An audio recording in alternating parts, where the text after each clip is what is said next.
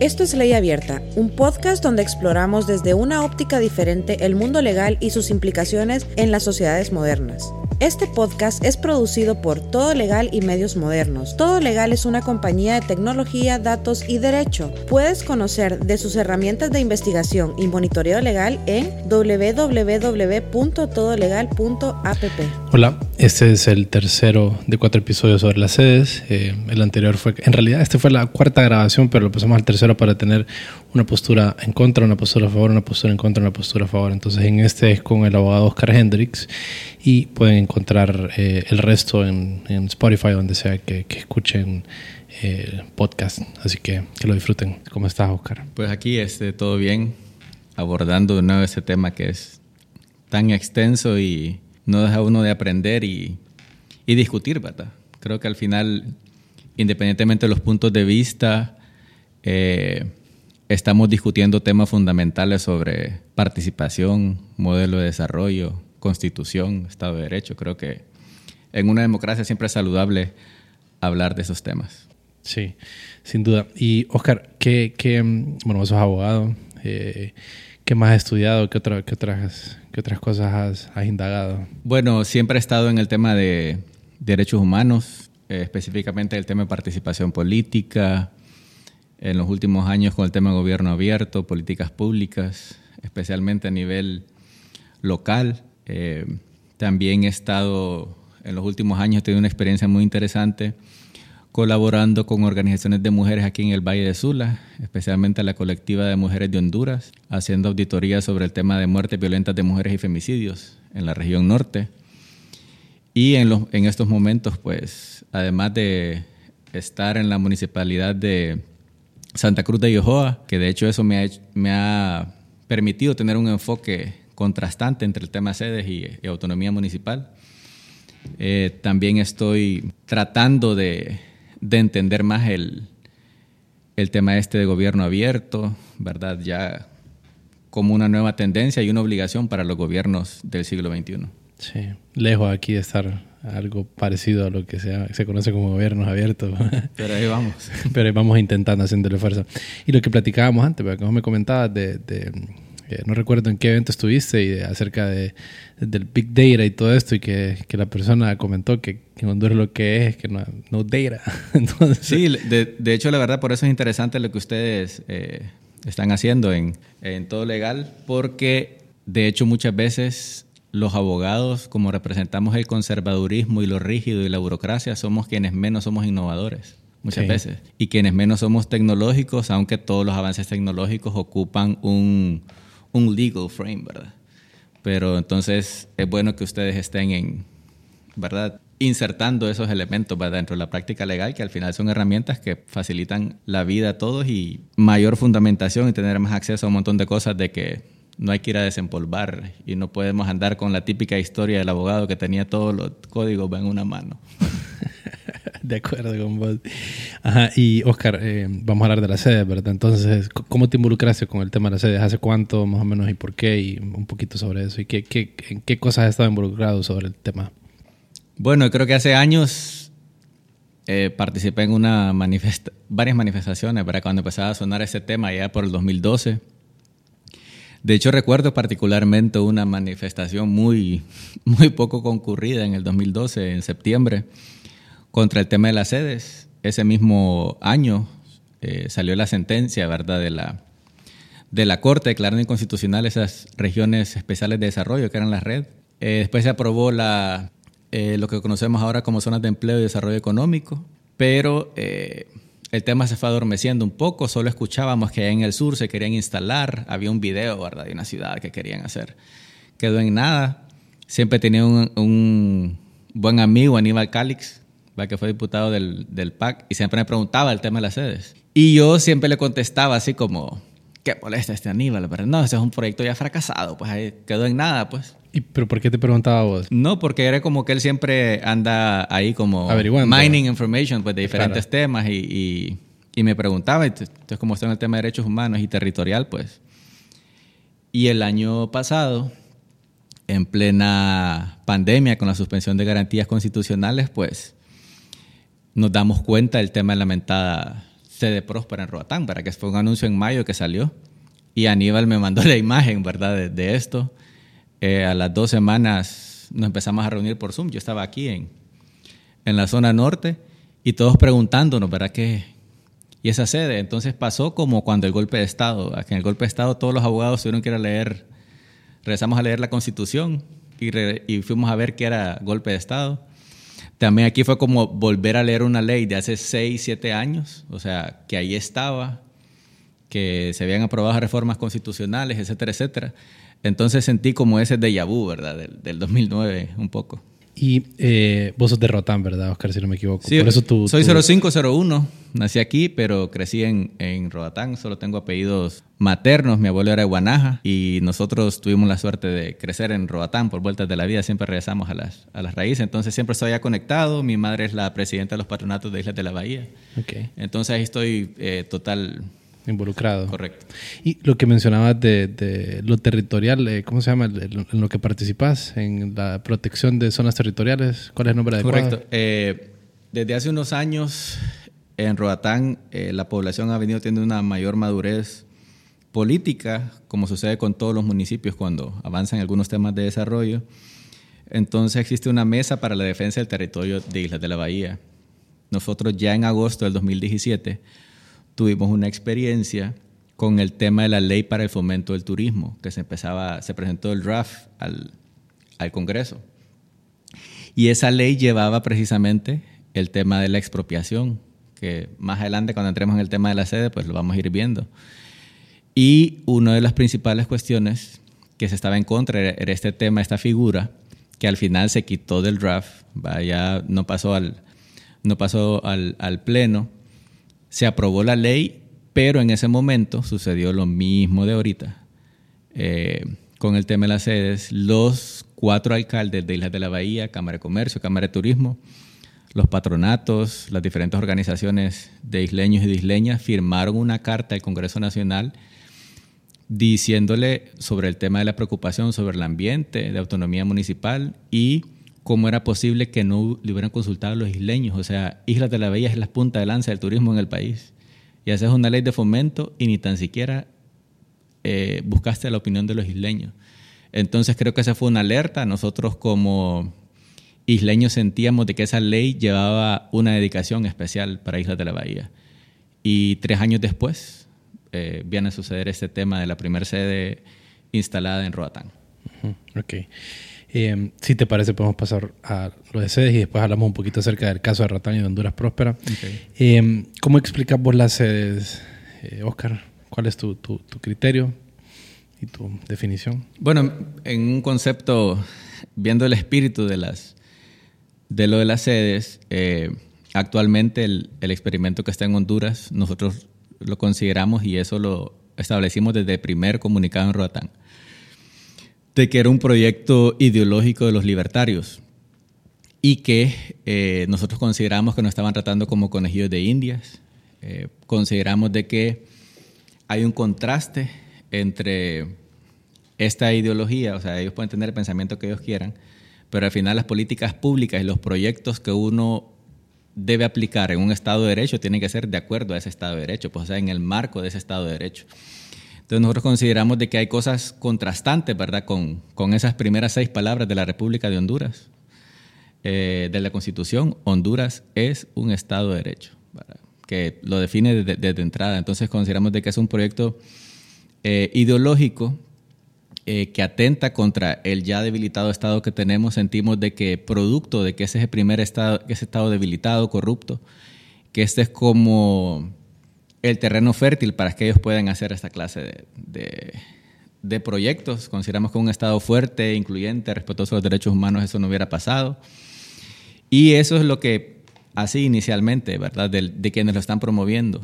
Del lado de quienes eh, aprobaron todo esto, es como dice su comandante Marcos desde allá de los noventas, estamos ante un striptease del Estado, en que el Estado se va despojando de todas sus responsabilidades y las va cediendo.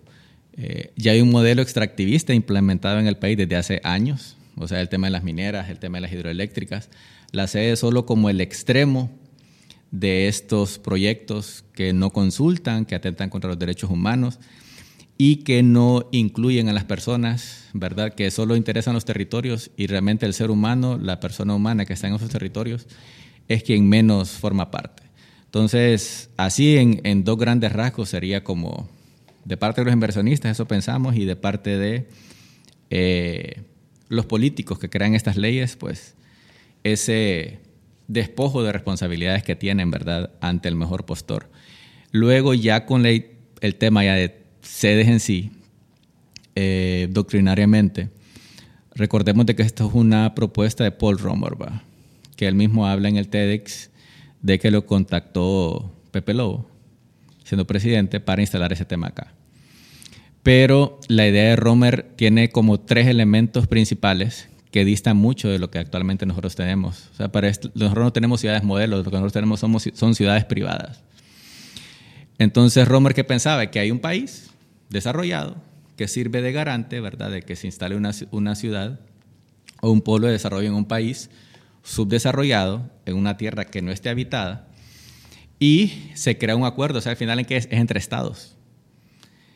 Y bueno, los ciudadanos pueden ser de mayormente, de la, mayoritariamente del país que es, que es anfitrión, que, que recibe este desarrollo con, con tierra donde no está nadie, y también hablaba de extensiones como de 10.000 acres, al menos tiene que ser.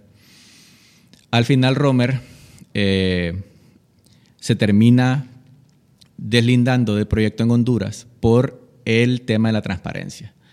Él claramente dice de que eh, uno de los elementos, o sea, él como inversionista sabe, de que se ocupaba el tema de la transparencia y que sentía que se estaba haciendo algo totalmente diferente. Y de hecho lo que terminaron aprobando fue algo muy diferente a la idea de Romer. O sea, no existe la intervención de otro Estado, no es un acuerdo entre Estados.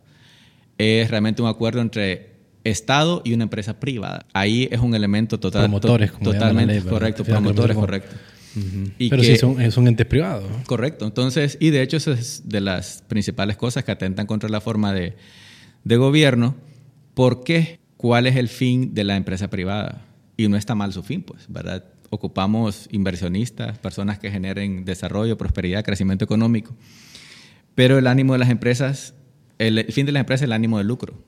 ¿Cuál es el fin del Estado? Entonces es contrastante, porque a esa empresa le estás poniendo bajo su control la tutela de los derechos fundamentales. Entonces, le estás dando los poderes del Estado, en esencia, a una empresa. Exacto. Entonces ahí es donde eh, entra en, una, en un contraste, ¿verdad? Que es totalmente diferente de esto otro, y hasta en el tema de responsabilidad. O sea, son empresas, por ejemplo, sede Próspera, que está inscrita en Delaware, Estados Unidos, como empresa de responsabilidad limitada. Incluso si vemos el tema de la responsabilidad, ¿hasta qué punto pueden hacerse responsables si sucede una catástrofe o algo malo comparado con su gestión en ese lugar? Solo hace una responsabilidad limitada. En cambio, los estados, nosotros sabemos de que cuando cometen un error o algo, pueden seguir asumiendo esa responsabilidad sus generaciones que vienen, pero ellos no, solo responsabilidad limitada solo es hasta donde lleguen el dinero que invirtieron, ¿verdad?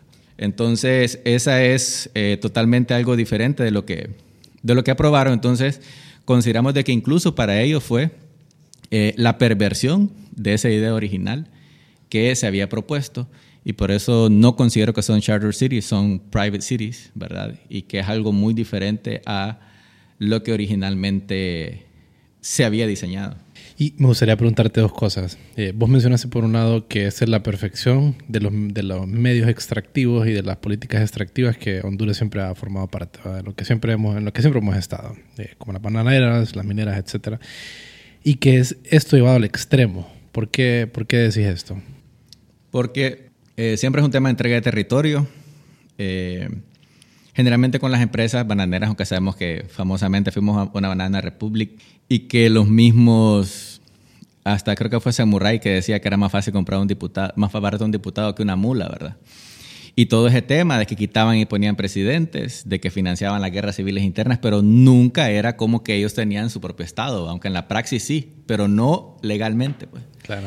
Esta es ya la entrega legal y fundamentada de la, de la entrega del territorio nacional y no es producto de una invasión, no es producto de una presión internacional de los gringos o algo, sino que es la entrega voluntaria de nuestra clase política eh, de nuestro territorio. Pues. Entonces, en eso pasa. Lo otro también es de que con los proyectos mineros e hidroeléctricos, en el tema también que vamos a ver de la consulta, siempre se piensa de alguna manera en, se contempla el tema de la, la consulta a nivel local. Y ha sucedido con las mineras, ha sucedido con las hidroeléctricas, y más bien a veces el conflicto es de que las poblaciones se encuentran divididas en esa consulta, porque unos quieren una cosa, otros quieren otra. Eh, se habla del manipuleo de los, de los cabildos, etc. Pero siempre está el elemento de consulta a nivel local. En cambio, en las sedes, ese tema, por ejemplo, el tema municipal, vale más los alcaldes no están ni pintados, ni se les consulta, ni se les comunica nada, y eso implica también a la población del territorio. Entonces, al menos con la, con la minería, al menos con la hidroeléctrica, contemplan a la población y aquí la población está totalmente invisibilizada. Y vos mencionabas, ¿verdad?, en cuanto al proyecto de Paul Romer, eh, Charter Cities y, cómo él lo conceptualizó y el Estado garante y todo lo demás. Por un lado, he escuchado decir a los que defienden las sedes que, que Paul Romer es un arrogante. Esas son unas cosas que han dicho, que por eso fue que se terminó saliendo del proyecto. Por otro lado, tenemos que sus, sus comentarios de Paul Romer diciendo que aquí había mucha corrupción y que se alejó porque miró que no había transparencia en el proceso. Ahora, me gustaría preguntarte, porque, bueno, saber y, escudriñar sobre lo que sucede ahí es complicado, ¿verdad? Pero, ¿qué crees vos que hay en el espíritu de, digamos, de quienes crearon esta normativa, tomando en cuenta eh, que están haciendo a tu forma de verlo tremendo, tremendo desarticulación del Estado de Derecho como lo conocemos y de pues, una venta formal del Estado de Derecho hacia, hacia los entes privados eh, que has mencionado. Entonces, ¿qué, crees que hay en, este, en, el espíritu de estos? Bueno, eh, creo que la, antropóloga Beth Geglia habla, identifica bien, Andrea Nula también identifican bien este tema del componente ideológico libertario de estos, de estos proyectos, que me parece que es lo primero. Eh, hay un fuerte grupo a nivel internacional que está interesado en que funcionen esos proyectos a nivel local. Nosotros consideramos de que nos estamos jugando eh, mucho, no solamente implicaciones para Honduras, sino que están buscando que sea exitoso. La ventaja es de que aunque son libertarios y hay mucho dinero ahí, incluso entendemos que Peter Thiel está invirtiendo en, en sede próspera, ¿verdad? Eh, bueno, aunque se alejó en unas, unas entrevistas que le hicieron y que se le publicado en Bloomberg, él no comentó. Pero sí, Peter Thiel, que lo vamos a, lo a poner en las notas, es pues, un inversionista de PayPal y un montón de cosas. Correcto. Pues, realmente eh, una persona muy conocida y muy, o sea, eh, tiene una reputación al menos muy interesante en ese tema de, de haber creado esas empresas a nivel, a nivel mundial. entonces, hay un interés, pero no todos son pocos los libertarios que tienen dinero y recursos. Entonces ellos al final tienen que apostar a traer otra clase de inversión, ¿verdad? Que también puedan creer en estos proyectos. Entonces, ellos han tenido eh, una limitación alrededor de eso. Producto de la presión que se ha hecho, no han logrado obtener toda la inversión que, que quisieran. Entonces sentimos que ese proyecto ideológico hasta el momento realmente no ha avanzado porque al final creo que para ellos puede ser un awakening o tal vez un, regresado a la cordura de que al final están en Honduras, ¿va? un país donde si hay un empresario y hace su, due diligence, va a ver... Va a bien rojo. Va a ver todos los indicadores que ahí están, pues. Y no son informes del Departamento de Estado, el tema de la lista de Angels, sentencias de la Corte de Nueva York, eh, el tema de pobreza, de la CEPAL, etcétera. O sea, todos los indicadores posibles, desafortunadamente, y con dolor, eh, nuestro país está mal, pues, ¿verdad? Y al final eh, creo que a todos nos afecta. Entonces, nosotros más bien nos preguntamos, ¿qué clase de inversionistas son estos? Y esa es la pregunta que se hace la gente en Roatán. En Roatán estamos acostumbrados a la inversión extranjera. Y generalmente la inversión extranjera allá es bien amigable. De hecho, los dueños de los más grandes resorts están casados con hondureños. O sea, se van a, a, compenetrar tanto en la isla que terminan viviendo en la isla y, y creando una familia en la isla. Entonces, primera vez que sentimos que vienen inversionistas que no se acercan a la municipalidad a hacer preguntas, que no hablan con la comunidad y que eh, nos hacen sospechar realmente de, los intereses y de las intenciones que puedan tener y que no las consideramos incluyentes. Ahora, eso en cuanto, creo que ya hemos hablado un poquito acerca de lo malo. ¿Y miras algo bueno vos en esta ley o miras algo bueno en este proyecto, en esta idea? Bueno, Yo creo que el tema del modelo de desarrollo siempre tiene que ser algo que está en discusión, ¿verdad? Eh, siempre tenemos que estarnos preguntando nosotros cómo podemos al final generar mayor crecimiento económico, mayor desarrollo, porque al final el Estado, si no crea, eh, si no es capaz de generar un ambiente habilitante para empresas, para, para inversiones, para realmente conectarlos al siglo XXI, eh, con el tema de la innovación, con el tema de la creatividad, con el tema de la, de la colaboración, empezar realmente a, a crear, por ejemplo, más, más, patentes. Pues, o sea, las patentes que se crean en Honduras prácticamente como una de las que están registradas en, en la Oficina Internacional de Patentes como uno por cada millón de hondureños. ¿va? Cuando hay empresas en el mundo que solo una te crea 4.000, 5.000 al año. Entonces nosotros, mientras no nos hagamos esas preguntas y ver cómo nos conectamos nosotros, cómo generamos esas condiciones, eh, no vamos a avanzar mucho. O sea, el Estado no puede gastar más dinero o invertir más dinero socialmente del que hace. Pues, o sea, simple matemática. Pues. O sea, como nos pasa en la vida individual a cada uno de nosotros, pues si no genero más ingresos, pues no puedo mejorar mi condición de vida. Entonces creo que en ese sentido, pues al menos a nivel de discurso de querer generar empleos, pues me parece que es algo válido y que deben estar haciendo los gobernantes, pues. Desafortunadamente es el tema de eh, cómo lo hacen. Eh, no hay un tema de cohesión social, no pareciera que fue desarrollo sostenible, no se involucran a las otras partes a, generar este, este tema de este consenso, o como siempre ha venido repitiendo el padre Melo desde hace años, eh, y FOSDE, pues el padre Melo siempre hablando del tema de acuerdos mínimos, ¿verdad? Como país a los que tenemos que llegar el tema del pacto fiscal del FOSDE. Entonces, esas grandes concertaciones y esas grandes eh, construcciones colectivas de lo que queremos con el país quedan una vez más al lado, ¿verdad? Con estos proyectos que al final son imposiciones.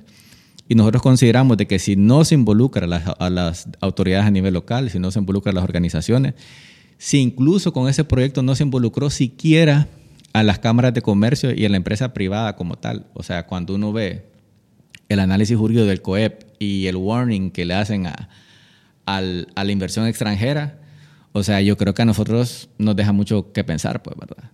O sea, que ni tan siquiera a ese nivel ellos han generado alguna especie de consenso, que de eso incluso a veces se, se queja el movimiento social, porque dicen, bueno, fue acuerdo de cúpulas, pero este no fue ni tan siquiera un acuerdo de cúpulas. Creo que fue incluso más concentrado, más cerrado.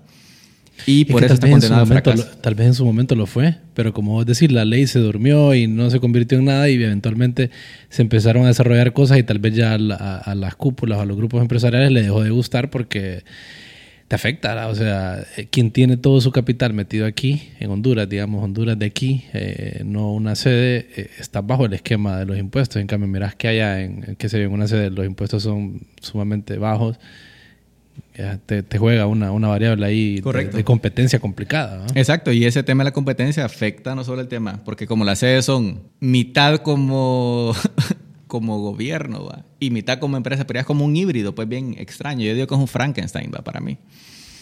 Eh, pero a la vez le genera competencia desleal a las municipalidades y también a las empresas. Entonces entra, en conflicto con los dos, pues. Eh, con las empresas, por ejemplo, hubiera sido interesante que estas personas hubieran diseñado las sedes diciendo expresamente, bueno, esto aplica solo a inversión nueva. O sea, porque el, fin es atraer capital, ¿verdad? Pero no, queda abierta incluso para la inversión ya existente. Entonces, ¿qué sucede ahí? Y lo dice el, el análisis del COEP. Como ahí tienen mejores condiciones en el tema fiscal, eh, que los consideramos un paraíso fiscal, es, hasta una decisión económica, matemática de una empresa que puede decir, bueno, ¿para qué estoy yo en este municipio? Si mejor allá no pago impuestos, mejor me voy para allá. Y la municipalidad, que esa persona, digamos, en todas las municipalidades son 20, 30 personas quienes pagan el grueso del ingreso tributario. Y si se van las cinco principales empresas a una sede, entonces el pregunta, ¿quién entonces va a financiar las municipalidades? Entonces, ese, ahí se, se, se convierte en, un, en una competencia desleal con los municipios. Los municipios, como los países, compiten entre sí, ¿verdad? El tema de leyes, el tema de impuestos, y hay cosas que no están en los impuestos, por ejemplo, la ubicación geográfica, pues eso no lo puedes comprar. El acceso a los mares, las costas, o sea, todo ese valor que tenés, que te da la naturaleza, no puedes comprarlo y vos por eso jugás con tu impuesto. Bueno, aquí cobro más, pero estoy cerca de Estados Unidos. O cobro más, pero Tenemos un mar y aquí no hay conflicto, es un lugar pacífico. Y jugás con eso, y con los municipios también. Pero si una empresa se va de un municipio a otro o de un país a otro, como las famosas maquilas que se han ido de Nicaragua, se va a la maquila y se lleva toda su, toda su eh, maquinaria.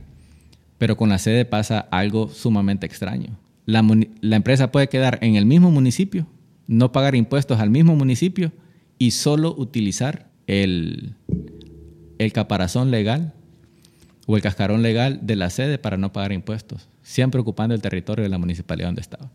Entonces, a los municipios realmente es un atentado en ese sentido, porque los ponen en una competencia desleal con estas sedes. Sí, sí, se aparenta que hay una de las incongruencias que, a mi forma de verlo, se supone que son parte de la idea que es el gobierno local. Eh, las sedes quieren, eh, en teoría, como acercar el gobierno a la gente aún más. Y las municipalidades, pues conocemos en, Honduras que en realidad son, es bien limitado lo que pueden hacer. Eh, los tributos casi son, son decretados por, por el Congreso. Ellos pueden nada más en el plan, de arbitrios establecer ciertas tasas. Entonces es bien limitado lo que una municipalidad puede hacer. Entonces no, no tenemos tanta cercanía nosotros como ciudadanos y miembros de una municipalidad de poder tener una injerencia y cambios. Entonces aquí está ese choque una especie de incongruencia, me parece a mí, de la idea de las sedes y al mismo tiempo que están quitándole poder a algo que es gobierno local. Entonces, ese es un juego ahí medio extraño. Y en el, capítulo con cuando entrevistamos a, Jorge Colindres, que estuvo sumamente interesante, yo le decía a él, a mí la sustancia y la idea de, de, que la competencia jurisdiccional y el common law eh, me parece muy, me parece sumamente interesante, pues nadie podría negar que, que el common law es bueno. Pero es bien difícil que pudieras decir, porque tenés casos como Alemania, donde el derecho continental eh, funciona bastante bien. Eh, entonces creo yo que eso es más de, de instituciones que han hecho funcionar eh, la sustancia que es el derecho, ¿verdad? Y mi crítica era que en lo que a mí me parecía donde había cierta complejidad y una incongruencia era en eso, en lo que vos comentas, en la forma como se está haciendo esto, ¿verdad? En la forma como, cómo se puede, se le está dando tales poderes a una empresa privada y qué rol están jugando y cómo están compitiendo con los demás. Es un tema bastante interesante, pero ajá, entonces volviendo, vos mencionabas, Oscar, que el desarrollo económico es clave. Yo le miro piezas favorables eh, ¿Te quedaríamos con algo de las sedes? ¿Te quedaríamos con algo de, esta ley? Bueno, eh, como digo, para mí algo interesante, repito, hubiera sido el tema de limitarlo a inversión extranjera por un tiempo, a no abrir el abanico que lo dejaron casi infinito, ¿va? porque dicen que pueden hacer sedes de tales y tales y tales. formas que son, son como 11, 12, agroforestales, innovación turística, eh, el tema bancario, etcétera. Y la última opción que te deja es que prácticamente de lo que querrás, pues. Entonces, eso también dificulta el tema del control del Estado. O sea, si realmente eh, estamos desfasados en leyes, ¿cómo vas a tener vos control sobre algo tan diverso? Pues, o sea, pienso que, el Estado debió haber quizás vuelto un poco más eh, estrecho el tema específico sobre el que se va sobre el que se iba a abrir. Ese me parece que es una. El otro, el otro tema, bueno, es que como te digo, como nosotros hasta el momento, de todo lo que hemos visto, yo no podría eh, rescatar nada más que decir de que esto nos ha puesto a nosotros en una coyuntura y que ha sido una, una debilidad que también hemos tenido de hacer contrapropuestas más integrales. Yo les hablaba, por ejemplo, en Roatán y que ha sido un anhelo que hemos tenido en Roatán.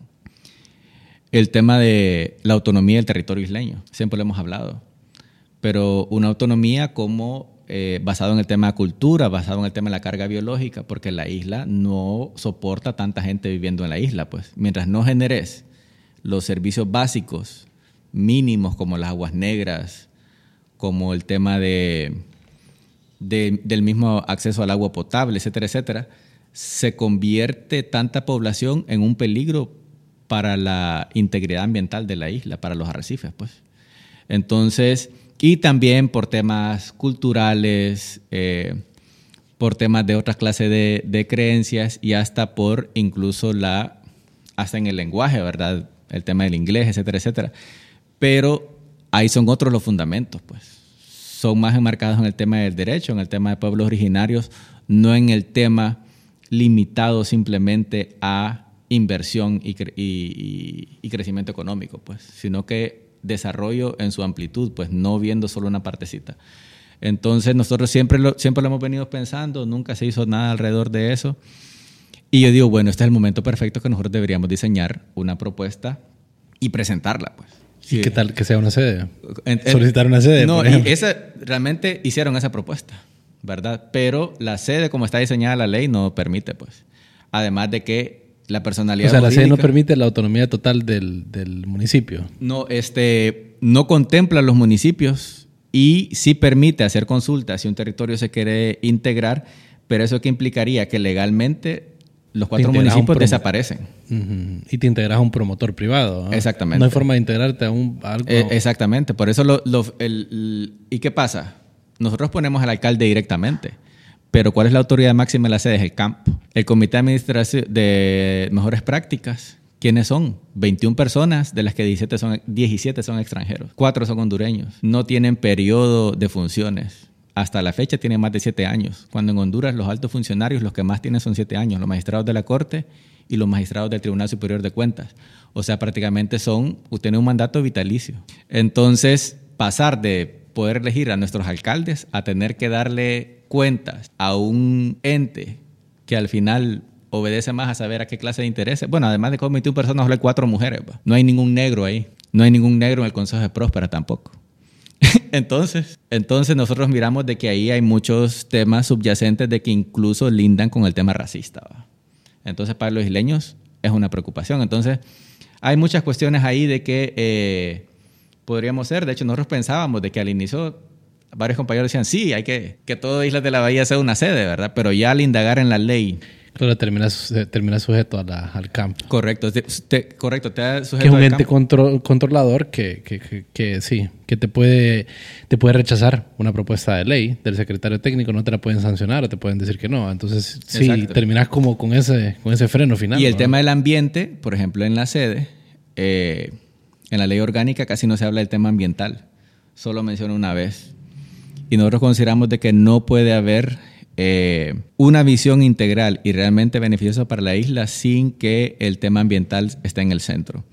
Islas hay en todo el Caribe y ciudadanos, como dicen, hay en todo el Caribe. Pero con las ventajas comparativas de nosotros con el arrecife, con ser una isla continental que hasta tiene, o sea, no es una isla volcánica, y que tiene muy, muy verde las montañas, etcétera, etcétera. Entonces nosotros no podemos atentar contra lo que a nosotros, además de que es una responsabilidad como, como seres humanos y el tema del arrecife, no podemos atentar contra el principal atractivo turístico. Y esa es de las preocupaciones en el tema ambiental, de que consideramos de que eh, no se está tomando realmente con la importancia este tema con la ley de las sedes. Y por eso las organizaciones ambientales de Honduras y de Islas de la Bahía han sido las primeras en oponerse. De hecho, ¿cómo nos dimos cuenta lo de Próspera? porque estaban cortando unos árboles y alguien puso la denuncia. Y si ya en el país no se respeta el ambiente, no digamos a alguien que no tiene un oversight, que el Estado realmente no está desempeñando ninguna clase de control. Entonces, esas son de las preocupaciones específicas que tenemos como territorio nosotros. Te entiendo en eso, pero, Oscar, yo, yo sé, eh, no voy a mencionar el nombre, pero sin duda que se han venido haciendo prácticas desde anti, anti medio ambiente y destruyendo el arrecife de Roatán desde hace mucho tiempo por empresas privadas. Entonces, ¿qué ha venido haciendo la municipalidad en ese caso? Porque yo conozco de empresas que, que en la noche y de personas que trabajaban en estas empresas y que me contaban a mí, como, mira, pucha, en, en lugares turísticos, en hoteles turísticos, donde, mira, me decía, voy a renunciar aquí porque en la noche esta gente mete, draga el mar y, y destruyen el arrecife, etcétera. Entonces, ¿qué, ha hecho la municipalidad ahí? Como de, hecho, un poco? hubieron denuncias eh, fuertes sobre el tema de incluso el tráfico de fauna nuestros delfines, de dueños de hoteles allá que atrapaban delfines y los iban a vender al Caribe. Y sabemos de que ha sido una gran, una gran lucha el tema de la protección, el tema de la reserva marina. De hecho, Roatán está en un grave problema ambiental, ¿verdad? porque Roatán es una isla con dos municipios y que Santo Guardiola, como ya no ha llegado el desarrollo entre, entre líneas, es de que la reserva ambiental más interesante y más importante está en Santo Guardiola, pero porque no ha llegado ese desarrollo. ¿Pero por qué? Porque el desarrollo del país no se planifica, como uno dice, a la zumba marumba. Eh, cuando lleva en Roatán podemos ver todo el sedimento como cae.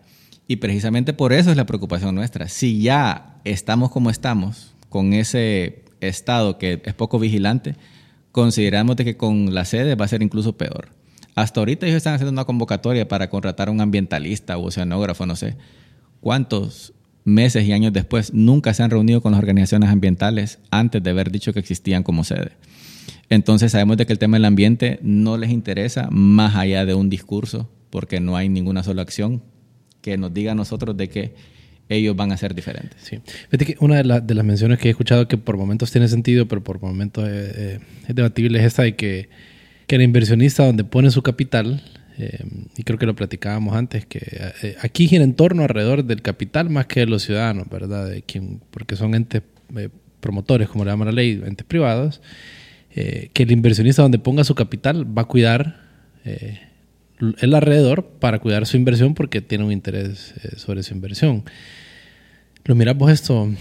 No, nosotros como digo, desde el, desde el inicio, eh, la vez cuando se dieron cuenta de, comenté que están cortando los árboles, van a, la municipalidad va a hacer la inspección, los llaman, van a hacer la inspección, y salen unos tipos y dicen, bueno, nosotros somos una sede, no, no les debemos cuentas. Y el secretario técnico de Sede Próspera, Tristan Monterroso, fue a la municipalidad de Roatán y le dijo al alcalde que él estaba ahí solo por cortesía que no tenía que darle explicación de nada, que tenía que ser el camp que le tenía que decir.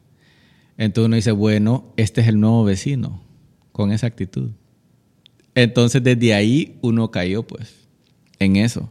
A la gente, las compañeras del de Coffee Rock, Luisa Connor y Vanessa Cárdenas, hablan de cómo ellos llegaron diciendo que solo un proyecto de hotel. Y ellos estaban de acuerdo, o sea, estamos amigables con la inversión extranjera desde hace años, millonarios, super más inversión de la que ellos han puesto hasta el momento, que no han construido prácticamente nada. Y no hablaron con la gente, no han hablado. Eh, la gente siente que les han mentido. De hecho, ahí había un proyecto de agua y ellos le están cobrando el agua a la gente. O sea, ni eso pueden hacer, ni regalarle el agua a una comunidad pobre. Entonces, y además de eso, de ese tema de la sinceridad, de ese tema de la apertura, Próspera ha cometido uno de los más grandes errores, ¿verdad? Ellos en su página web, aunque ellos solamente adquirieron 58 acres de manera privada, eso hay que decirlo, hasta el momento no se ha expropiado eh, ninguna de las tres sedes que nosotros sepamos.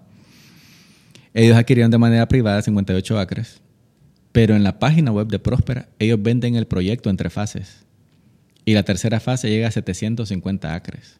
La segunda y la tercera fase incluye la comunidad Crawfish Rock, incluye a muchos propietarios privados, extranjeros e isleños dentro del mapa. Y ellos sin ningún pudor, en su sitio de internet, así venden el proyecto. Y le dicen a la gente que no va a haber expropiación. Y en todo su podcast ellos hablan de 750 acres. Entonces está la doble moral. ¿Y qué sucede con el tema de expropiación? En una de las atribuciones que tiene el CAMP, se establece que ellos tienen que eh, definir una zona contigua para la expansión de las sedes.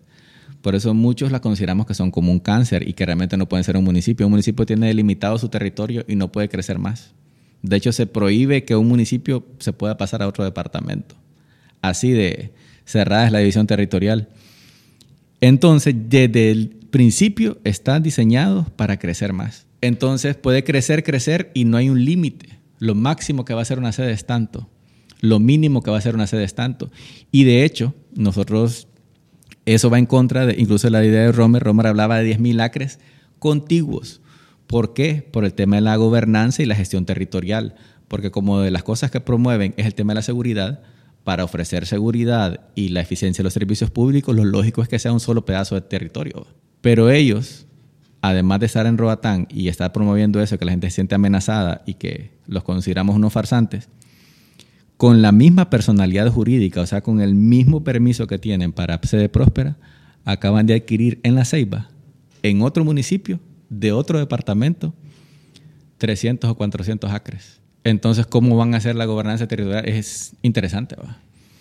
Porque además de separados por un mar, ¿verdad? Están entrando en las complejidades que un Estado normal entra también y alejándose de la idea de la cercanía y la municipalidad. Exactamente, exacto. Entonces, para, incluso para la gobernanza de ellos, es un solo desafío y atenta contra el tema de ordenamiento territorial, gestión territorial, etcétera, etcétera.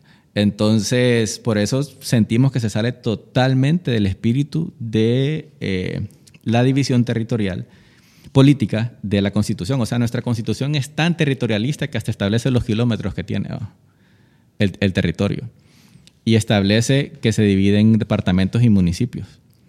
Y ahí es donde ellos hacen la reforma. Pero en departamentos y municipios nosotros votamos por los presidentes y los alcaldes. En las sedes no se vota así. Sede próspera, no sé si has visto la cuestión orgánica de, de cómo está diseñado sede próspera. Ellos tienen un consejo de nueve personas. En todo momento el grupo promotor va a tener control de cuatro de esos nueve. O sea, siempre van a tener el 44% del poder. ¿Qué municipalidad tiene eso? Que siempre van a ser cuatro regidores de un partido. Ninguna. Entonces el 56% se lo pelea el, el resto de habitantes. En una votación democrática. En una votación democrática. Pero cuatro de esos nueve siempre, siempre próspera. Ajá, pero si el secretario técnico lo pone el CAMP, ¿qué significa? Que quizás si la gente elige un alguien incómodo, pues no lo va a ratificar. Y la dinámica entre el consejo y el y el secretario técnico dónde está establecida en la ley orgánica de, en la ley eh, de las sedes en el en la, no, 120, en, la, en, la, normativa en la normativa en la normativa, de, de, la normativa de ellos de porque como tienen su propio claro, tema claro, de gobierno lo tienen que hacer. Entonces no puedo hablar por Orquídea ¿verdad? porque no, no, no conozco como su normativa, su normativa interna no podría hablar de Morazán porque no la conozco. Pero específicamente sede próspera que tiene más de 3000 páginas de diferentes documentos legales verdad o sea ellos si algo se puede decir es de que están creando técnicamente un nuevo, un nuevo mundo están creando, técnicamente correcto técnicamente ellos han, han, avanzado mucho y es chistoso porque los libertarios siempre hablan del tema de la imposición de las leyes que se hacen reformas sin consultar que se cambia el contrato original y ellos están diseñando todo sin ninguna clase de consulta todo diseñado por una empresa. Y que va a ser muy difícil después cambiarlo. Pues entonces al final eh, la democracia interna que dicen es eso. Y hay una, una cuestión también muy interesante que también atenta contra nuestros ideales republicanos. Esos otros cuatro que escoge también la población, mientras no sea el 2025. Cinco. Cinco 2025. Cinco escoge la población. Sí, cinco, sí, cinco, cinco, cierto, sí, cinco. Porque el, pero tiene que ser refrendado, ¿verdad? Cuatro y medio porque tiene que ser refrendado por el CAMP. Ok. Eh, eso ah, ok, o sea que el secretario técnico es parte de esos nueve. Correcto, es parte de esos nueve. Ah, ok, ok. O sea, que tenés cuatro y cuatro Ajá, y el secretario técnico. Exacto, que está dividido en dos, que por eso te digo, ¿qué tal si el CAMP dice, bueno, no está de acuerdo en nuestros intereses? Entonces, estos cuatro, estos otros cuatro, que sí en, va a llegar un momento, ahorita no, pero va a llegar un momento en que sí libremente lo va a poder escoger la población. ¿Qué pasa con estos cuatro? Ahorita, mientras no llegan a, a la condición de 10.000 personas 2025, dos de esos cuatro los van a escoger basados en votos condicionados al tema de la propiedad. O sea, si yo tengo 10 metros cuadrados de territorio, yo tengo 10 votos. Si vos tenés 100, vos tenés 100 votos. Entonces sí. es un gobierno corporativo también como el tema de los shares, ¿verdad? como el tema de las Pero acciones. Es alrededor de acciones. Entonces el, el, el ideal republicano de una persona, un voto, ¿dónde queda? Entonces es, son, es bien, bien interesante y saber de que todas esas normativas han sido aprobadas por el CAMP, ¿verdad? Porque el CAMP, o sea, las, las, las sedes hacen su propia normativa y es el CAMP quien la termina de ratificar o de aprobar. Y, y les han dicho que sí, cuando hay cuestiones mínimas de democracia que no las están haciendo. Y hay cosas interesantes, tienen un defensor del pueblo, que sería como un, un comisionado de derechos humanos. Y también... Eh, ¿Qué, te, ¿Qué, hay de interesante con eso? No, que Porque al final... Jorge lo mencionó, Jorge Corinder lo mencionó como una figura que era muchísimo más relevante, que, que, que de alguna forma era más, eh, más efectiva, digamos, lo que el comisionado que tenemos en Honduras, como por la forma como está diseñado el, el, puesto. Bueno, yo no creo que sea, que sea mucho más. Por ejemplo, hay una prerrogativa de nuestro comisionado que se ha violentado, de que eh, por ley el Comisionado Nacional de Derechos Humanos de Honduras tiene acceso a toda clase de información. O sea, no le aplicaría la ley de, la ley de información. La ley de secreto no le aplicaría. Perdón, sí, no le aplicaría. Eh, por la corrección, gracias. El otro es de que, en cambio con ellos, cuando vos entras a esa ciudad, vos tenés que firmar un convenio que, vos, el acuerdo. que vos no podés violentar. Es como que estuviera firmando, digamos, el un acuerdo. secreto también y todo. Entonces, ¿quién te dice a vos de que eh, después no pueden decir que lo estás violentando? Y el tema también del acceso a la justicia. Si está el, el tema del arbitraje, ¿quiénes realmente pueden eh, acceder a este arbitraje? Si está en Estados Unidos, la última instancia. Bueno, pero la última instancia es el... Es el... Los jueces, los... Esa es la última instancia, ¿no? Pero ellos tienen un centro de arbitraje. Sí, pero eso es como para tema eminentemente judicial, pero ellos tienen para otra clase de conflictos el tema del arbitraje. Ok, y si apelas en ese arbitraje, ¿dónde termina? ¿No termina en este, en la jurisdicción especial de la sede que creó la Corte? Después de terminar de Estados Unidos sería entonces. Te irías a este, a esta, A este de acá, a o esta sea, jurisdicción una especial, gran- que debe estar compuesta por jueces internacionales y que conozcan del derecho de common law y de las variedades de, de tradiciones Y jurídicas. en Honduras que ni, que ni el español conocen nuestros jueces. O sea, ni, ni el tema de la convencional, el control de convencionalidad de los derechos humanos son incapaces de aplicarlo en nuestra legislación, aunque hay sentencias, aunque hay tratados. No me quiero imaginar yo con, con toda esta normativa. Además de que cada sede puede tener sus propias leyes, su propia tradición. O sea, tenemos una cantidad de ordenamientos jurídicos ad infinitum. Como cuantas sedes hayan, entonces es un tema Y bien. eso es, es complejidad. O sea, administrar eso para un Estado que, que es ineficiente en la aplicación de, un solo de una sola tradición jurídica, pues somos ineficientes aplicándolo, no digamos, en esta, en esta complejidad. Esa es de las cosas que miro. Eh, creo que va a ser interesante ver cómo se desarrolla este... este Y diluyen esta el jurisdicción control. Y especial. alguien decía por ahí, jamás había visto yo a un presidente de un poder entregándole, porque Juan Orlando les entregó a los de las sedes, el tema del acuerdo del Poder Judicial. Sí, yo creo que ahí lo que hay es una, es una campaña política, ¿verdad? Correcto. Entonces, entonces como el tema de la división de poderes, entonces ahí se puede ver eh, claramente esto de que consideramos de que al final contribuye a diluir más el control eh, o el oversight ¿va? del Estado sobre, sobre estas sedes. ¿Y cómo eh, describirías vos el estado actual, digamos, y más o menos los sucesos que han habido, eh, si pudiéramos tener tal vez como una, una, síntesis de eh, lo que ha sucedido en, en Crawfish y eh, qué había ahí antes? Era una comunidad desarrollada y actualmente las personas que, están cerca de ahí, ¿qué, ¿qué opinión tiene? ¿Qué está sucediendo con respecto a Honduras Próspera y esta comunidad? Bueno, la comunidad lo tomó, las tomó a los habitantes por, por sorpresa ese tema de la sede. Eh, son como la mayoría de comunidades con escasos recursos en, en Islas de la Bahía, con el poco acceso a servicios básicos, ¿verdad? Incluso tenían un problema con el agua, eh, que tenían una gran deuda con el agua. La Y comunidad de Crawfish. La comunidad de Crawfish Rock perdieron el tema del pozo porque no podían pagar la electricidad. Y Próspera eh, lo que hizo, en vez de pagar la deuda, pues pusieron un pozo dentro de su territorio que le venden el agua a la comunidad, 300 lempiras mensuales. Y una conexión, no sé si eran mil lempiras, 800 o mil lempiras, para conectarlo. O sea, le están cobrando a la comunidad el tema del agua. Ningún mínimo asomo de siquiera responsabilidad, solidaridad, o sea, cuestión ni, ni tan siquiera para ganarlo, o sea, puro negocio. Eh, muchas veces sucede con nuestras poblaciones de que no saben identificar, o sea, hay una responsabilidad del Estado, pero muchas veces quienes más fallan son los gobiernos municipales. Y el gobierno municipal ahí ha dejado olvidado a esa comunidad en ese sentido. En este momento se está construyendo una carretera a Crawfish Rock, creo que fue el actual diputado Ron McNabb quien, quien consiguió esos fondos en el Congreso, pero la comunidad ahí ha estado eh, viviendo del, del tema de la pesca, ¿verdad? vender algunos, algunas cuestiones, ¿verdad? Como, como pan, etcétera, etcétera. El- el- los típicos isleños que trabajan de carpinteros, ¿verdad? Mano de obra. Entonces la empresa les estuvo diciendo que les iban a ofrecer empleo y como por ley es el 10% más, ¿verdad? Que tienen que pagar. Pero en Roatán ya de por sí la gente gana más que gana acá, ¿verdad? Porque allá todo es más caro. Y al final les estaba pagando el, el- el mismo, lo mismo que ellos ganaban allá normalmente, como carpinteros nada más.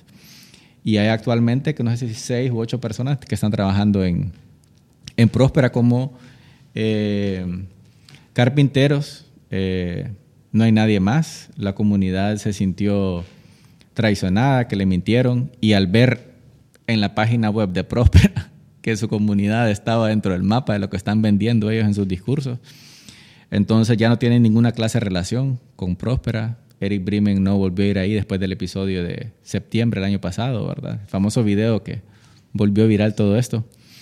Y hablando de eso, haciendo un zoom ahí, porque a mí no me queda claro qué fue lo que sucedió y lo he comentado con varias personas que han estado involucrados con Prosper y demás. Eh, él no estaba hablando acerca, no estaba expropiando a nadie en ese, en ese acto, ¿verdad? Lo que él estaba era comentando la ley y mencionó la palabra expropiación y todo se, se, se salió, se, se- se- sucedió lo del video que, que, que, pues lo atacaron o Sí. hubo, hubo un, un conflicto. Pero él, ¿qué es lo que estaba haciendo en realidad? Hay, ¿Tenemos hay información? un pequeño flashback para nosotros cuando en mayo nos damos cuenta del tema de ese, en junio a julio empezamos a tener reuniones por Zoom tratando de ver qué es la sede, las cuando hablas como nosotros, hablas es como, mesa. Como mesa. Para la eh, defensa del territorio de Islas de la Bahía. Ok, ok. Y finalmente se hace un comunicado que sale el 10 de agosto, creo, o el 12 de agosto. Nomás salió el comunicado Un comunicado de Próspera. ante, eh, contra la instalación de una sede en Roatán. Ah, ok, un comunicado de ustedes. Entonces, a la siguiente semana, Eric Bremen se vino a Estados Unidos para Roatán. Y estaba insistiendo en reunirse con la comunidad. Él nunca consultó, nunca se reunió y cuando se reunía simplemente decía de que era eh, otra inversión más, pues jamás, fue- jamás dijo una sede. Recordemos de que sede próspera el 28 o 29 de diciembre del 2017 le dieron su permiso los del camp. Ya hace bastante tiempo, en realidad. O sea, mientras estaban matando a la gente por el fraude electoral en Honduras, habían unos inversionistas que querían invertir en este país, va, con el gobierno que estaba matando a la gente en la calle. Dos años y medio nosotros después nos dimos cuenta de eso, ¿verdad? Eh, en plena pandemia, en plena suspensión de las garantías constitucionales, estaban construyendo Roatán, cuando la gente no podía salir ni protestar. Llega él, eh, él ese viernes mandó un audio, que lo tenemos ahí el audio, eh, a alguien del patronato, porque él pidió una reunión al patronato. El patronato le dijo que no, porque en ese momento la isla había estaba otra vez en el pico de casos. Y Roatán, aunque Roatán siempre tiene problema de, de todo el país, de insumos médicos, de ante el COVID, ante el tema pandemia, y que no podían por el tema de que los casos de COVID. Él hizo caso omiso de eso. Y en un audio enojado, prácticamente amenaza al patronato con acción legal, porque el patronato dice que está violando los derechos humanos, cuando quien viola los derechos humanos son, es el Estado. Entonces, pero él en ese audio amenazó a, eh, al patronato con una acción legal, porque no querían dejar que se reuniera con él y, y dieron las razones. Entonces el alcalde, como era una reunión que se había de más de 50 personas que querían hacer, el alcalde mandó a la policía municipal por el tema de la pandemia. Entonces pasó eso que decís, ¿verdad? Que él empezó a hablar del tema de, de expropiación, ¿verdad? Que no querían hacerlo. Y justamente cuando él estaba diciendo eso, pues se le interrumpió. Y eh, la gente considera de que lo estaba, ¿verdad? Amenazando, ¿verdad? Que realmente pareciera que, pareciera que no, pero como es el principal, repito, temor de la población, fundamentado en sus hechos, o sea, y en su página web y en todos sus podcasts, ¿va? que hablan de un proyecto de 750 acres. Claro, según tengo entendido, en su normativa interna tienen contemplado que no van a expropiar y que en caso de van a pagar como el 200% por encima del precio que normalmente se pagaría en el Exactamente, él, él lo ha dicho una y otra vez, ¿verdad? Eh, ellos han tratado de hacerlo. Nosotros, de hecho, consideramos de que es chistoso que ellos estén acogidos a una ley donde una de sus cuestiones más graves es el tema de la expropiación. Hay un caso en Estados Unidos, Kellogg versus New London, que los libertarios, estos grupos, dicen de que es de los, es de los 10 casos más infames de la Corte Suprema de Justicia. ¿Por qué? Que es la misma figura de acá. Allá en Estados Unidos, eh, la comunidad de New London llegó una empresa eh, farmacéutica a querer instalar, querer eh, construir sus headquarters, ¿va? sus oficinas principales. Y ocupaba para eso expropiar a una parte de una comunidad. Pero una señora pidió que lo se opuso, ¿verdad?, a esta, a esta decisión. Entonces, ¿qué hacen? Agarran el tema de utilidad pública y se crean una cuestión de que eh, se crean el propósito público y propósito público lo amarran a necesidad pública. Entonces, ese caso pasa a la Corte Suprema y la Corte Suprema ratifica la decisión de la comunidad. Lo interesante ahí es el fallo de quienes, bueno, el, el voto disidente, que sale bien resumido, que es típico lo de Honduras con esta expropiación que dice que es al, es al revés de Robin Hood, porque es quitarle al pobre para darle al rico. En Honduras existe la expropiación y está en la constitución de Honduras. Y es por necesidad pública y utilidad pública. Está en la reforma agraria, pero ¿cómo funcionaba en la reforma agraria?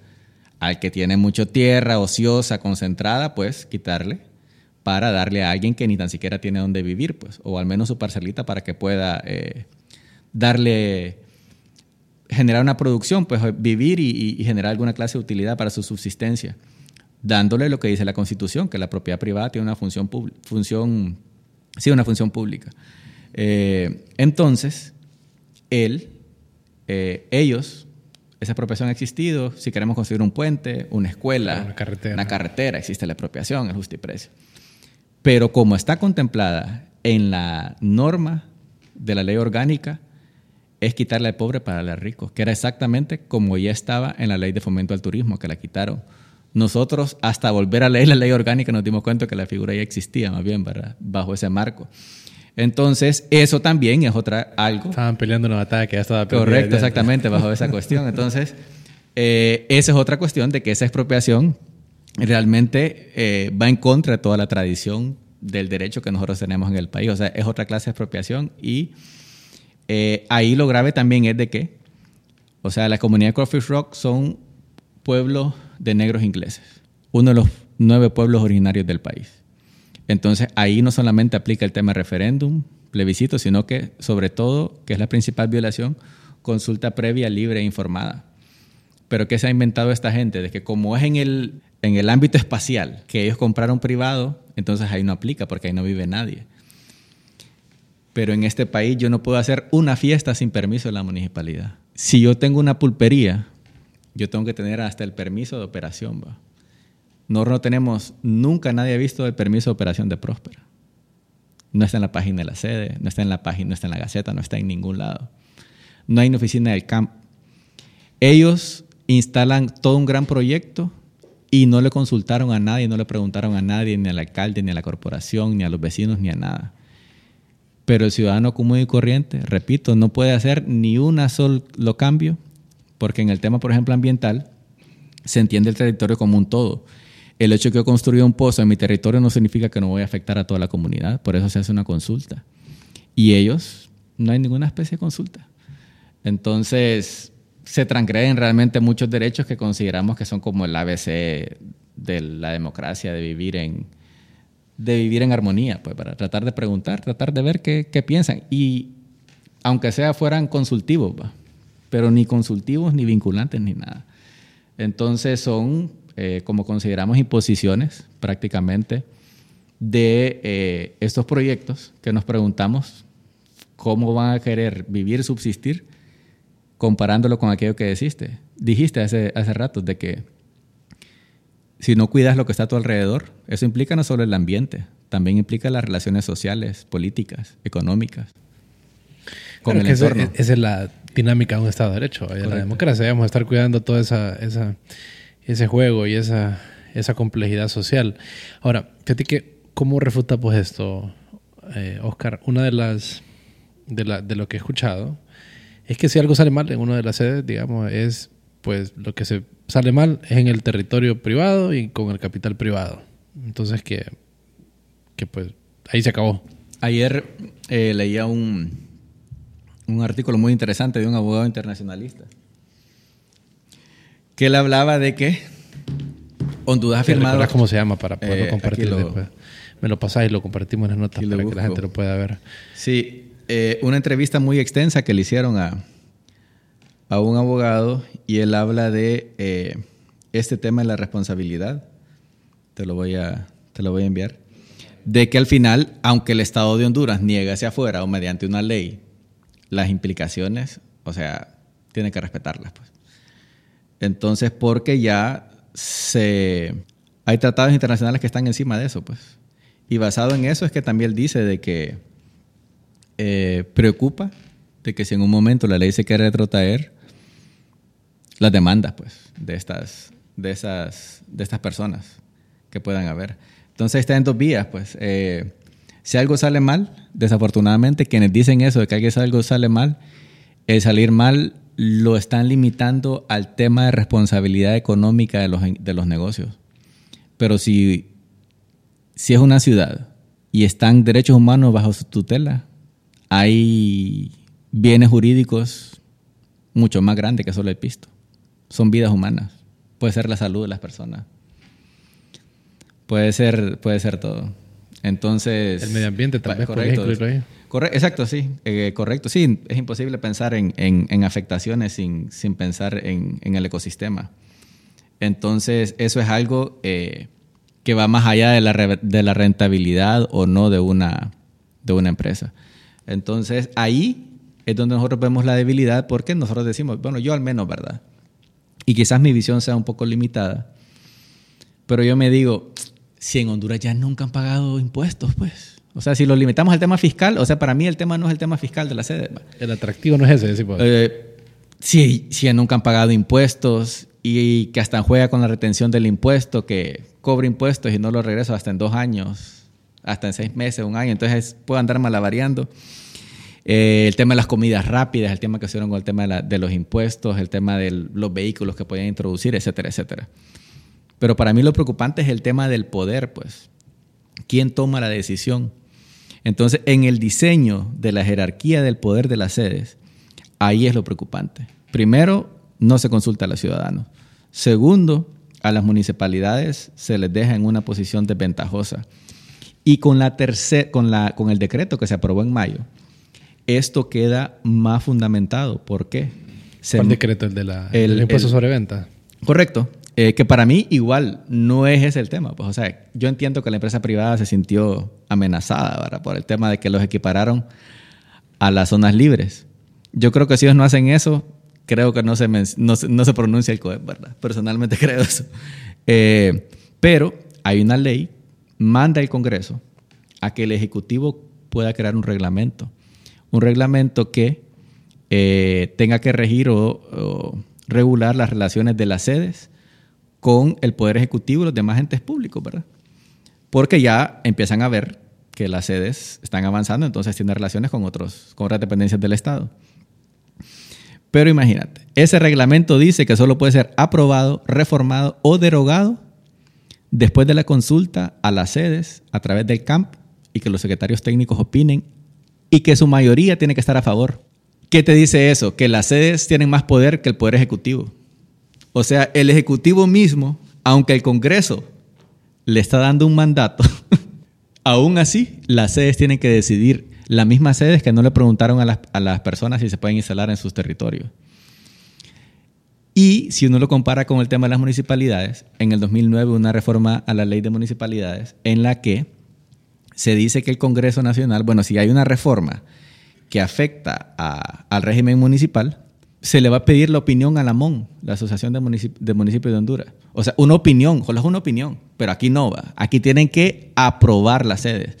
O sea, el ente que vos querés regular tienen que estar de acuerdo con lo que vos vas a aprobar, derogar o reformar. Entonces, ahí queda claramente establecido el tema de la jerarquía del poder con las sedes y los municipios. Entonces, eso para mí, ese lenguaje de poder es realmente lo preocupante. Y te repito, o sea, incluso el Poder Ejecutivo tiene que pedirles permiso cuando ya quisiera estar en una democracia en la que las decisiones fundamentales le preguntaran a los ciudadanos pues, o a los municipios. O sea, aquí se violenta el tema de la autonomía municipal y los alcaldes están lo de menos. Está la ley de descentralización aprobada como del 2015, 2016 y no está publicada. Que esa ley viene a darle más eh, a realmente fortalecer la autonomía de las municipalidades. Entonces, ¿por qué ah, no conocía esa ley. queremos una autonomía nosotros eh, y está aprobada, solo falta que la publiquen? ¿Es generalizada para el país o solamente para.? Es, es la ley de centralización que implica todo, pues entonces, como o sea, no puede haber centralización. ¿Derogaría la ley de municipalidades? No, no, no, derogaría, sino que los servicios públicos les dan más facultades a los municipios para que puedan este, manejarlos y. O sea, que se, se descentralice, pues todo ese excesivo tema en. Eh, en los servicios públicos, especialmente que de... lo maneja el gobierno central. Correcto, del gobierno central. Entonces, y si, si hablamos de autonomía, que son iguales a los municipios, y nada que ver, ¿verdad? O sea, todas las cuestiones que, que ellos dicen eh, consideramos que son falacias, pero, eh, repito, sí se les da una ventaja que no se les dan a los alcaldes, que son electos por el soberano. El, que mencionabas, el decreto es el 32-2021, donde se reforma lo de la ley del impuesto sobre venta y todas estas cuestiones que acabas de mencionar, que lo compartí para que lo pueda ver quien, a quien tenga interés. Oye, Oscar, ¿y vos has visitado Honduras Próspera? ¿Has estado? Yo eh, he ido a la comunidad de Coffee Rock eh, tres o cuatro veces en los últimos meses. No conozco sede próspera, pero sí he tenido acceso a eh, videos de personas y personas que han, que han entrado ahí. Ahí no se puede ingresar libremente, pues. ¿Has intentado ingresar? Eh, no, no, no, no he intentado personalmente. Pero sí he tenido conocimientos, entrevistas con personas que han ido a hacer ahí eh, reuniones. sabemos que solo hay algunas cuestiones de, de madera edificadas, nada, creo que están construyendo algunas casas, pero nada sustancial, ¿verdad? Creo que si, que si hablamos de sedes en el país, la que llevaría alguna ventaja de construcción sería la de Choluteca. Pero, pero ¿por qué? Ya existían como empresa antes. Simplemente crean el caparazón y Agro Alfa entra dentro de eso. correcto. O sea, pero ya estaban operando como eh, empresas anteriormente. En cambio, Próspera sí es algo que de cero, como la de Morazán. Sin duda que aquí hay eh, evidencia todo esto, ¿verdad? Como la, eh, los intentos de crear ese tipo de, normativas que hay, que hay un, Estado de Derecho que no está funcionando bien en Honduras. No por la creación de estas normativas, sino porque estaban buscando vehículos de desarrollo. Eh, y este es un posible vehículo de desarrollo y así es como se... ¿Qué, podría ser? Eh, podría no serlo. Es difícil saber lo que puede pasar. Creo que hay, hay, como vos lo mencionabas, tal vez habrían límites que podrían ayudar a que esto, a que esto pues, se mantenga dentro de un, dentro de un rango. Pero me gustaría saber tu opinión, Oscar, sobre cómo qué propones vos, que se podría, cosas eh, relativamente sencillas eh, que, que, deberíamos de hacer para que pues esto, este país empiece a, a, encaminarse hacia un rumbo más, más adecuado. Sí, bueno, yo creo que eso no, eh, de alguna manera, creo que estamos perdiendo la oportunidad también, como había mencionado anteriormente, de hacer contrapropuestas, ¿verdad?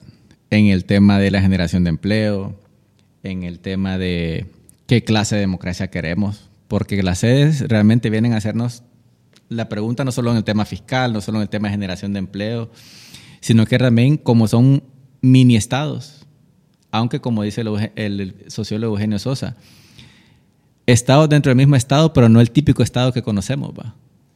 de división de poderes, tutela judicial efectiva, sino que es algo gobernado por una empresa. En ese sentido se diferencia. Pero yo pienso de que eh, como lo que nos oponemos a los proyectos, nos falta eh, ser un poco más claros con las propuestas en el tema económico, cómo podemos reactivar económicamente nuestro país, no solo por el tema, incluso desde antes de la pandemia, pues, la depresión económica que se venía existiendo, eh, del 2014 al 2019, la inversión extranjera directa en Honduras se redujo en más de mil millones de, dólares. Y con la pandemia siguieron siendo como 50 millones menos que en el 2019. Entonces vamos en picada. Eh, creo que nos falta a nosotros realmente discutir eso, discutir qué clase de, desarrollo.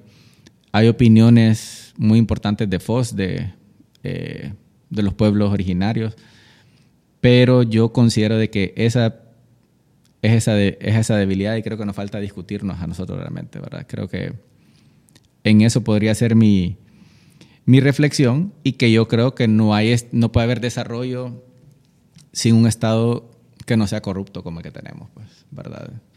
Creo que al final el tema de la corrupción eh, sigue siendo el principal problema. Buenos inversionistas no ven atrayente al país. ¿verdad? Por el tema del narcotráfico, por el tema de corrupción, por el tema de considerar que en Honduras no hay democracia. Eh, es eso, yo esperaría que en un momento como hondureño nosotros realmente discutamos no solo cómo crear una zona de empleo, sino cómo podemos hacer a todo el país eh, atractivo pues, para generar esta clase de inversiones. Y como dice el comunicado del sistema de las Naciones Unidas, o sea, un desarrollo incluyente, ¿verdad? Que pueda ser realmente sostenible. Creo que esa discusión no la estamos teniendo y preocupa que realmente no sea el Estado hondureño quien dirija estos esfuerzos y que realmente incluya a las personas, porque lejos de preguntar qué está pasando mal o qué estamos haciendo mal, lo que han hecho es más bien acelerar el paso con estos proyectos, pues, de que nunca antes, o sea, ni en el golpe de Estado, hubieron tantos sectores académicos, mercantiles, eh, gremiales, sociales, organizaciones de derechos humanos que estuvieran tan en contra de un proyecto. Entonces, preocupa eso, pero repito, nos falta juntarnos más y nos falta ordenar las ideas, ¿verdad? De no solamente estar en contra de algo sin tener una propuesta eh, alternativa realmente. Y también eso preocupa porque creo que incluso los partidos de oposición, que estamos en época electoral, eh, no está discutiendo a profundidad eso.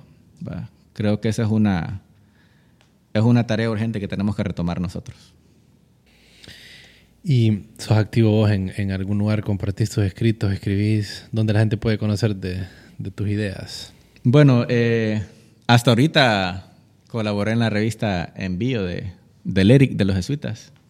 Creo que, no sé si este mes sale la, la revista que es específicamente ahí sobre el tema sede y más que todo eh, contrastado por el, por el tema municipal. Creo que va a salir en la página de Radio Progreso, ahí siempre suben esos escritos y creo que producto de esto, pues eh, el tema de la sede creo que también me ha provocado más precisamente esa discusión que te decía, o sea, ¿qué proponemos nosotros realmente? O sea, más allá de un eslogan o más allá de que queremos algo integral, eh, al menos estas personas, sede próspera, ¿verdad? No, no por irte a las otras sedes.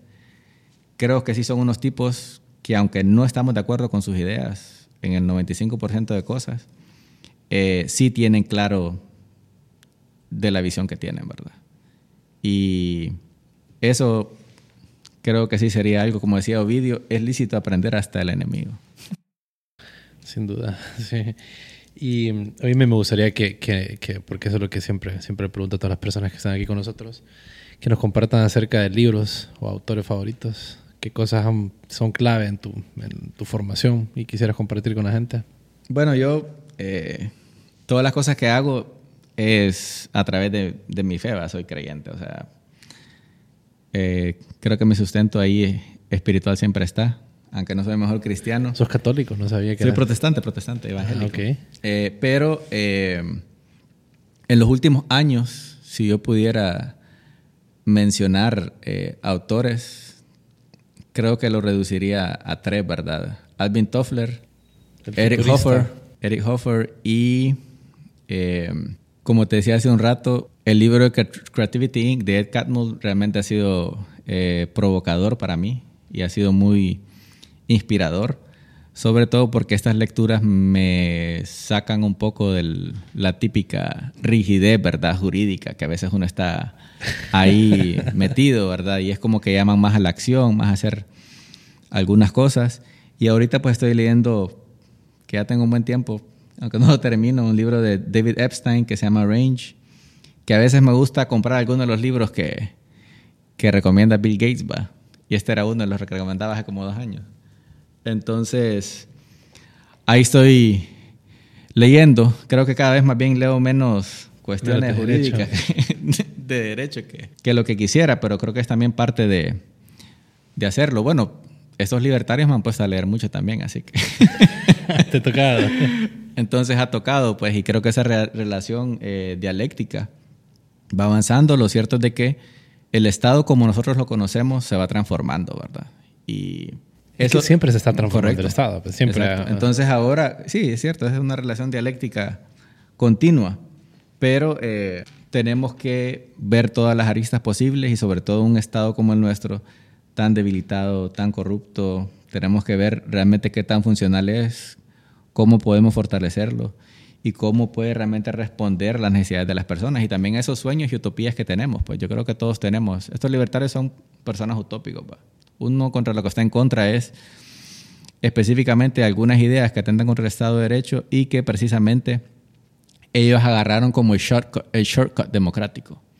O sea, uno espera que las cuestiones sean democráticas, sean de consenso, no imponer mi visión. O sea, al querer ellos hacer una ciudad, están imponiendo su visión eh, en algunos territorios, aunque ellos ahí van a tener las personas que quieran estar, etcétera, etcétera.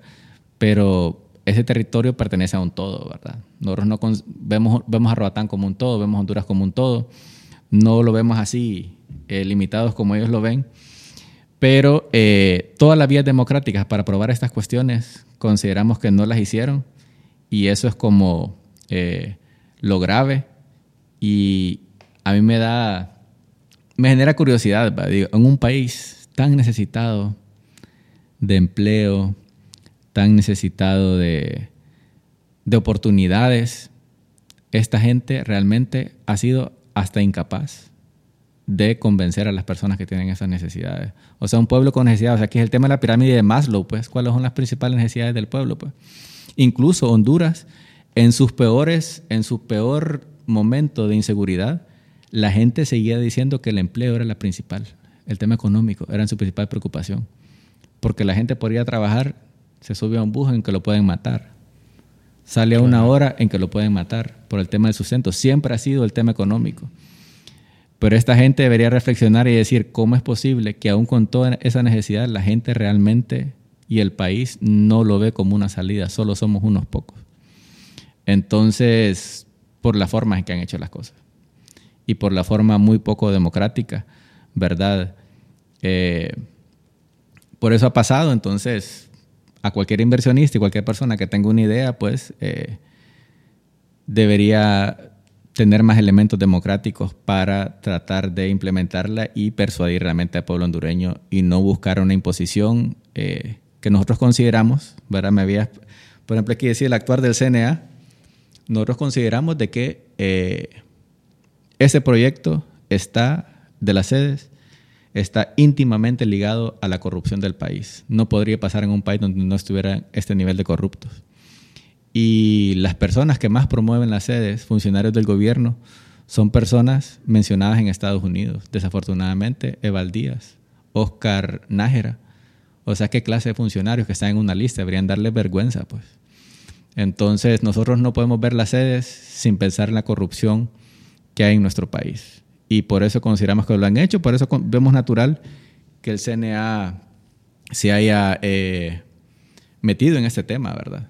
de, porque eh, consideramos, repito, de que la corrupción es uno de sus elementos caracterizantes y habilitantes para que puedan implementar eh, estas políticas que consideramos lesivas para el país. Excelente. Eh, gracias por tu tiempo, Oscar. Un gusto tenerte por aquí y que estés bien. No, ahí, este, gracias por la oportunidad, ¿verdad? Y seguiremos ahí conversando y éxitos en tus iniciativas. Creo que si los jóvenes no hablamos de temas democráticos, ¿verdad? Y los discutimos conversando. Claro, es que es una conversación. Si algo nos ha llevado el 2009, yo siempre digo, ¿verdad? Ahora escucho en los buses, en los colectivos, en los parques, en los cafés, conversaciones que hace 13 años en el país, 12 años, eran prácticamente imposibles escucharlas. Incluso en nuestro tiempo en la universidad, pues ahora eh, hay más discusión, pues hay más participación en eso y creo que eso es importante. El, como parte del bono demográfico tenemos que hacer esas nueve y tenemos que discutirlo para crear realmente una cultura eh, democrática en nuestro país, ¿verdad? Todo empieza por la discusión e intercambio de ideas. Así que enhorabuena y que sigas adelante en eso. Es complicada la democracia, pero es que la democracia, lo que la, pieza para mí clave es estar bien informado, porque si no, nada más es un vehículo para poder para poder hacer cosas eh, haciendo uso del poco conocimiento que la gente pueda tener o de desinformación. Entonces creo que esa es una pieza clave, la, discusión, el conocimiento, el desarrollo, entender lo que está pasando, no ocultar las cosas para que podamos tomar buenas decisiones, porque tomar una decisión eh, es, es, un, es un potencial eh, un, riesgo y algo que potencialmente puede salir mal. Así que el ejercicio de la conversación es clave y te agradezco nuevamente que estés bien, Oscar.